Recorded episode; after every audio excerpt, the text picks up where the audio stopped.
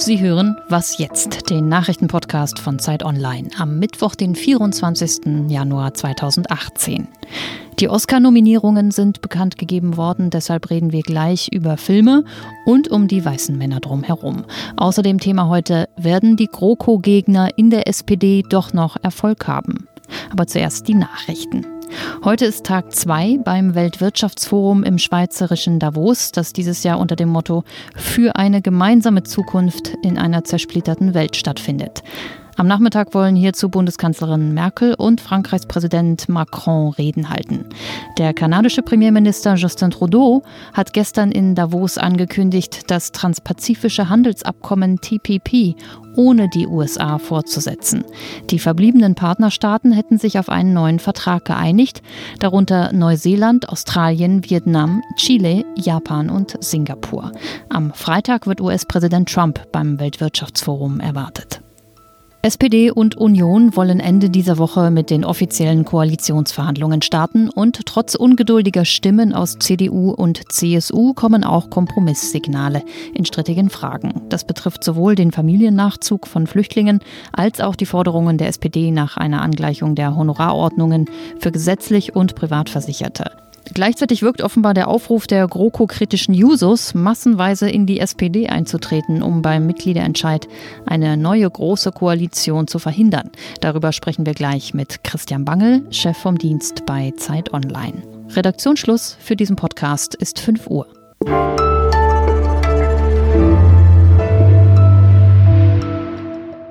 Ich bin Wiebke Nauhauser. Hallo. Wer hätte das gedacht? Der Ruf der GroKo-kritischen Jusos wird offenbar gehört, in die SPD einzutreten, um dann beim geplanten Mitgliederentscheid der Sozialdemokraten eine neue große Koalition zu verhindern. Rund 1600 neue Online-Anträge sollen bei den SPD-Landesverbänden seit Sonntag eingegangen sein.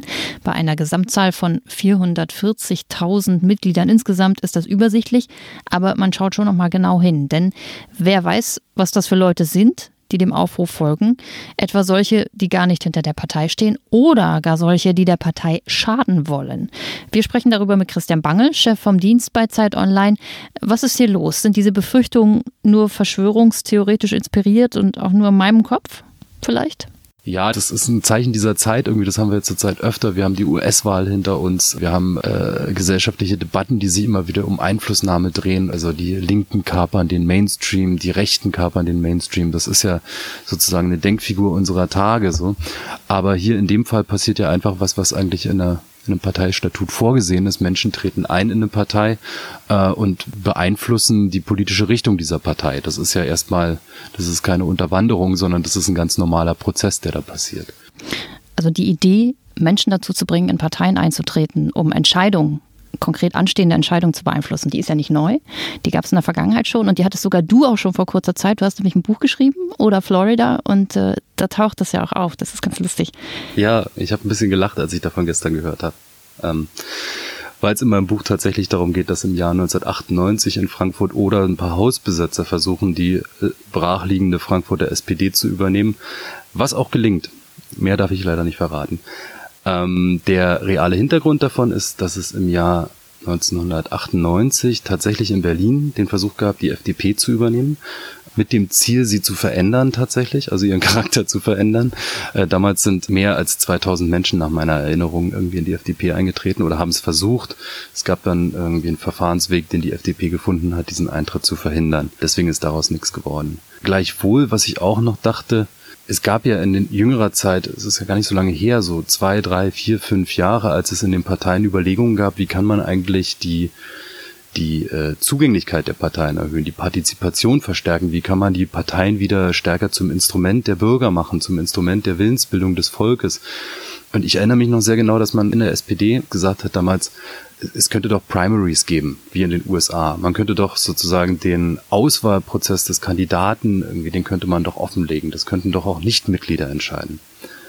Und wenn man das in Erinnerung hat, ist äh, der Versuch einiger Jusos jetzt dazu aufzurufen, in die Partei einzutreten, doch relativ klein im Vergleich. Und wer da Angst hat davor, dass äh, die Entscheidung der SPD über die Regierungsbildung gekapert wird irgendwie von einer radikalen Minderheit, der soll sich, glaube ich, mal an die 20 Prozent Menschen wenden, die bei der letzten Entscheidung der SPD über eine GroKo, nicht mitgestimmt haben. Also diese 20 Prozent, die beim letzten Mal nicht gewählt haben, sind es viel, viel, viel größere Potenzial als ein paar tausend Neumitglieder, die da jetzt mitstimmen.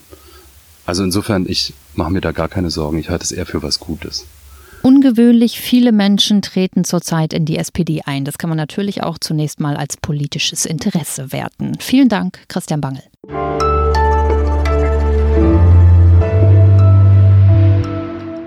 Und sonst so? Die UEFA lost heute die Paarungen für die Gruppenphase der neuen Nations League aus. Der neue Wettbewerb für Europas Fußballnationalmannschaften soll einen Großteil der Freundschaftsspiele ersetzen. Ja, braucht man sowas? Die Meinungen reichen von zu starker Belastung für die Spieler über Geldmacherei bis hin zu, ist doch schön, Freundschaftsspiele sind eh langweilig. Deutschland liegt auf jeden Fall äh, im Topf der besten vier Teams und könnte in der Gruppenphase unter anderem auf Frankreich, Italien oder England treffen.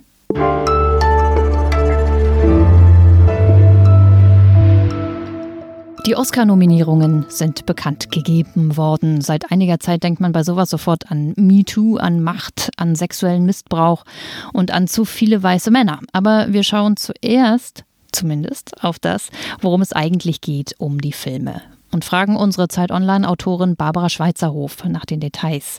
Barbara, es gibt einen klaren Favoriten. 13 Nominierungen gibt es für Shape of Water. Ist das eine Überraschung? Damit hat eigentlich niemand so richtig gerechnet, dass er 13 Nominierungen bekommt.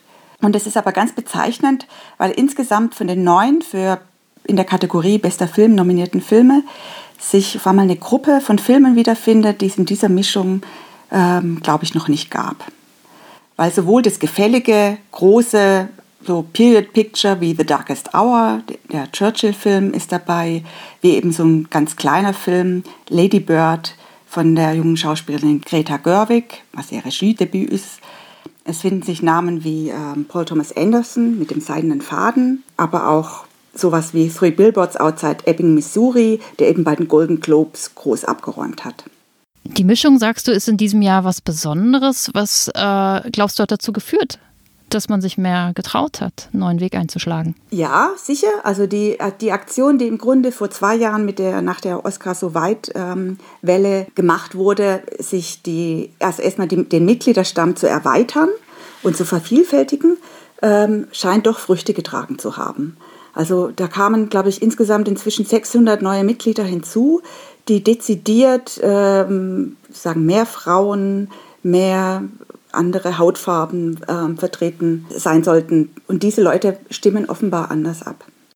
Aber bist du jetzt der Meinung, dass das die Trendwende war oder geht da noch was? Für die Zukunft? nee, ich glaube eher auf jede Trendwende wird es auch immer wieder ein Backlash geben. Von daher glaube ich, haben wir dieses, in, in diesem Jahr ein extrem diverses Jahr, ähm, was sich zum Beispiel auch in der Regie-Kategorie zeigt ähm, wo ja noch bei den Golden Globes das nur unter Männern abgehalten wurde, das Rennen, oder das Rennen nur unter Männern stattfand. Ähm, jetzt ist immerhin eine Frau dabei, Greta Gerwig eben, wie gesagt, als erst die fünfte Frau überhaupt, die nominiert ist. Und, ähm, und sie wird die erst zweite Frau sein, die es kriegt, wenn sie einen kriegen sollte. Und, ähm, aber ansonsten findet sich da auch Jordan Peele, eben für Get Out ein ähm, Schwarzer. Es findet sich der Mexikaner Guillermo del Toro, der Brite Christopher Nolan, also so eine sozusagen die Kategorie ähm, weiße Hollywood-Männer ist etwas aufgebrochen. Vielen Dank, Barbara Schweizerhof. Äh, am 4. März ist dann übrigens die Oscar-Verleihung. Und das war ja wieder der Nachrichtenpodcast Was jetzt? Und äh, es gibt ihn auch morgen wieder. Bis dahin.